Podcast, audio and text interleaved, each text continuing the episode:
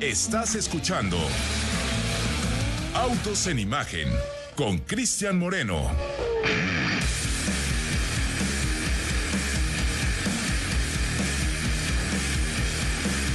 Ya son las 4 de la tarde con 47 minutos. Recuerden que hoy ya llegamos aquí a la... Ay, me gusta estar en la cabina, mi querido Ricardo. Sí, claro. Me da, me da paz en mi alma. Aunque el día de pone- ayer la pasamos muy bien con la gente de Hoffman, viendo herramientas. Yo no sé. Estaban en Disneylandia. A veces, a veces creo que sí soy un bicho raro, pero cuando me siento con ustedes a platicar, ya no me siento tan raro. Porque no saben la envidia que le da a Héctor Ruesga el que no haya podido ir a ver todas esas herramientas, pero me sentía en, en- en una de estas tiendas de, de souvenirs en donde lo que quisieras es una cartera más grande para Yo creo que le hiciste un favor porque si no se hubiera endrogado Héctor he Ruesga. vuelto loco. Sí, hubiéramos empeñado hasta la casa, pero no, pronto estaremos por allá a ver qué, qué podemos hacer. Hay muchas cosas que podemos hacer con herramientas. Un chorro de cosas. Pero les quiero contar que hablando de cosas extraordinarias, hay hoy la oportunidad de pues, hacer las cosas diferentes y ser flexibles. Flexibles es una palabra que me gusta, sobre todo cuando se trata de toma de decisiones.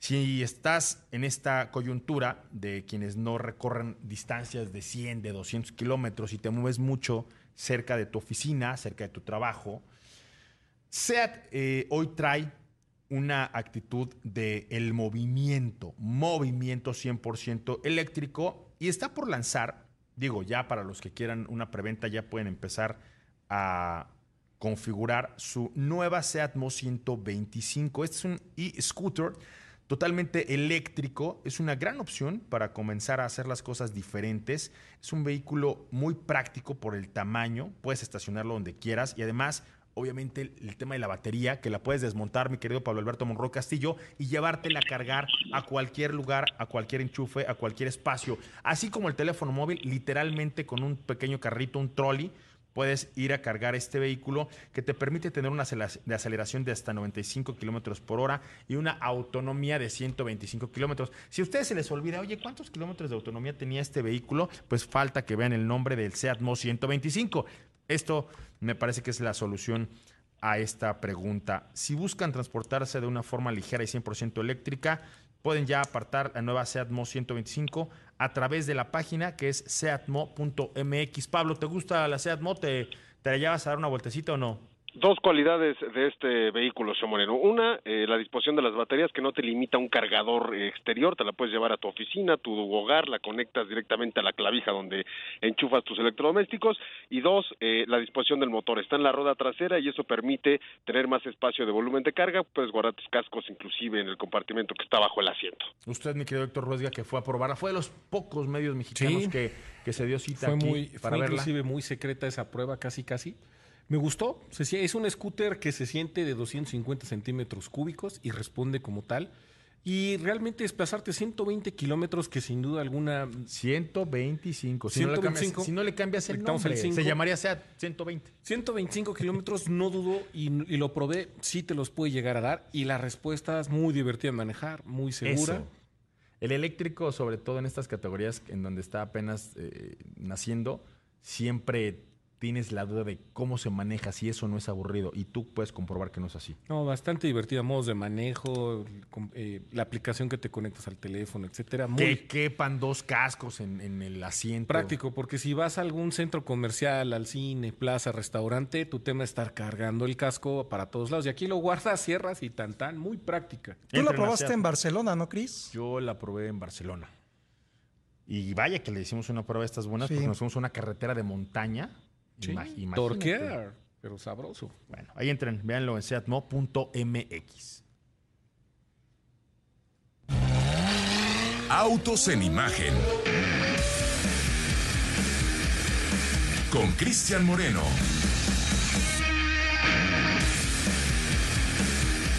Y hablando de riders, eh, siendo jueves, vamos a platicar rapidito, Pablo Alberto, porque no quiero tardarme años y años explicando esto. Es más bien un servicio a la comunidad. Hay un llamado a revisión por parte de Motorrad. Ellos están convocando a todos aquellos propietarios de una motocicleta de BMW que se acerquen a una agencia. Esto es muy fácil. Esto sobre todo es muy eh, cotidiano en temas de industria automotriz, todos aquellos que tengan en su poder una motocicleta de BMW y que por ahí llegaran a tener un servicio pendiente, porque en los servicios es generalmente cuando les informan, cuando les avisan que hay un llamado a revisión, todos aquellos propietarios de un eh, vehículo GS con motor box refrigerado por agua que se haya vendido entre el 2013 y hasta el 2021, cuando llegó ya una nueva generación de las GS, especialmente en las R1200 GS y R1250 GS, dense una vuelta en las agencias, ¿no, Pablo? Así es, señor Moreno. Si compraron estos eh, estas motocicletas aquí en territorio nacional, quizá es probable que sea parte de estas 440 mil motocicletas que están llamadas a revisión por parte de BMW. ¿Y cuál es el, el, punto? ¿no? ¿Por qué se están llamando? Eh, fíjate que en este cambio de, de modelo, eh, hay una parte entre el cardán, esta flecha que transmite la potencia de la, del motor, la caja y luego entre el cardán y luego a la rueda trasera, por ahí ah, podría haber algún defecto que no esté sellando correctamente y otro es que hay un, eh, un esfuerzo ahí que se está haciendo de más justamente por el cambio de diseño. Puede haber ahí alguna falla y sobre todo también puede haber un poco de, de, oxidación en este componente, entonces lo que está haciendo BMW es, eh, de hecho va a empezar a contactar a los clientes a nivel global, a nivel global también, obviamente incluido México, que es uno de los mercados importantes para ellos, y eh, que acudan a hacer este cambio, o si su motocicleta ya está próxima a realizar el servicio en cualquiera de los de los distribuidores de motorrada aquí en nuestro país, se le hará la notificación al cliente si su motocicleta eh, pertenece a estas 440 mil unidades, y se hace la revisión, es muy rápido, 45 minutos dura esta revisión, no hay que desarmar nada, simplemente con un equipo que detecta con sensores si hay alguna falla, se corrige, si no hay falla, eh, está perfecta y bueno, si existe la falla se cambian los componentes y el cliente no paga absolutamente nada. Ahí está. Y de ahí nos vamos a, una tendencia que tiene que ver con las motocicletas. Lo hemos dicho consecutivamente durante los últimos cinco o seis años. Cada año siempre ha sido mejor que el año anterior en la venta de motocicletas. Es una tendencia que me parece irreversible y sobre todo por el tema de la urbanización del el transporte.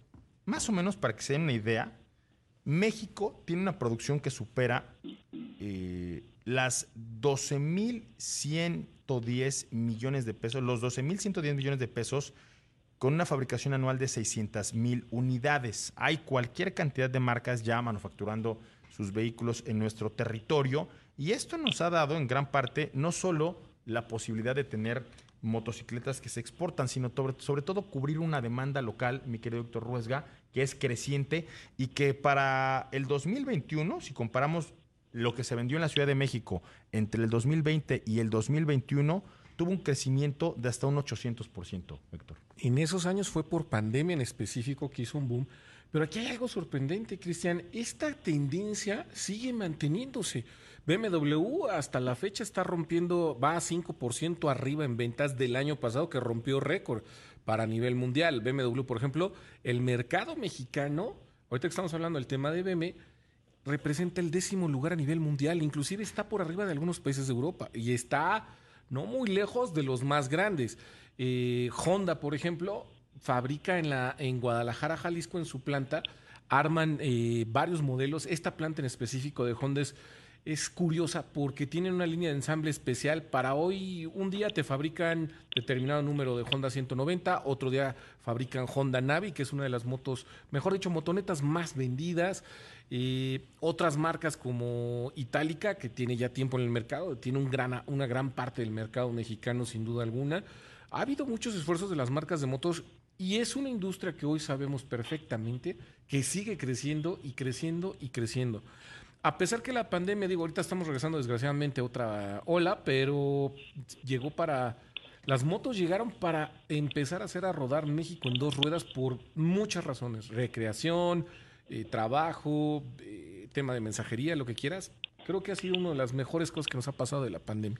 Ahora, me parece que la pandemia hay que medirla con, sobre todo con mucha cautela, porque lo que sí vino a hacer es a dejar de forma ya permanente una nueva modalidad de, por ejemplo, entrega a domicilio, todo lo que es la comida para llevar a casa, la paquetería. Ya todo se mueve a través de e- este delivery.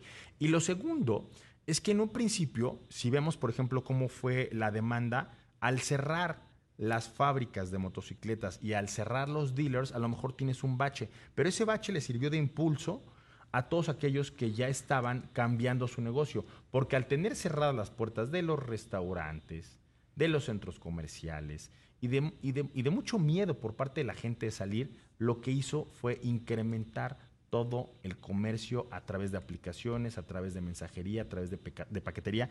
Y es ahí en donde las motocicletas me parece que llegaron para quedarse en una tendencia creciente que no creo que, que se revierta. Y yo añadiría algo muy importante. Las motos llegaron para salvar gran parte del mundo de la pandemia. Es una forma que yo pondría tal vez hasta en un, en un título. Pablito, nos vamos a hacer un corte, pero al regresar quiero que me platiques qué pasó con Suzuki. Ya habíamos dicho a principios de. En los primeros meses de este año, antes de que iniciara el, el- el campeonato de, de MotoGP, que ya se iban a retirar. Vamos a ver qué van a hacer y en dónde van a meter ese dinero que tenían en las carreras. Vamos a un corte, regresamos. Estás en Autos en Imagen.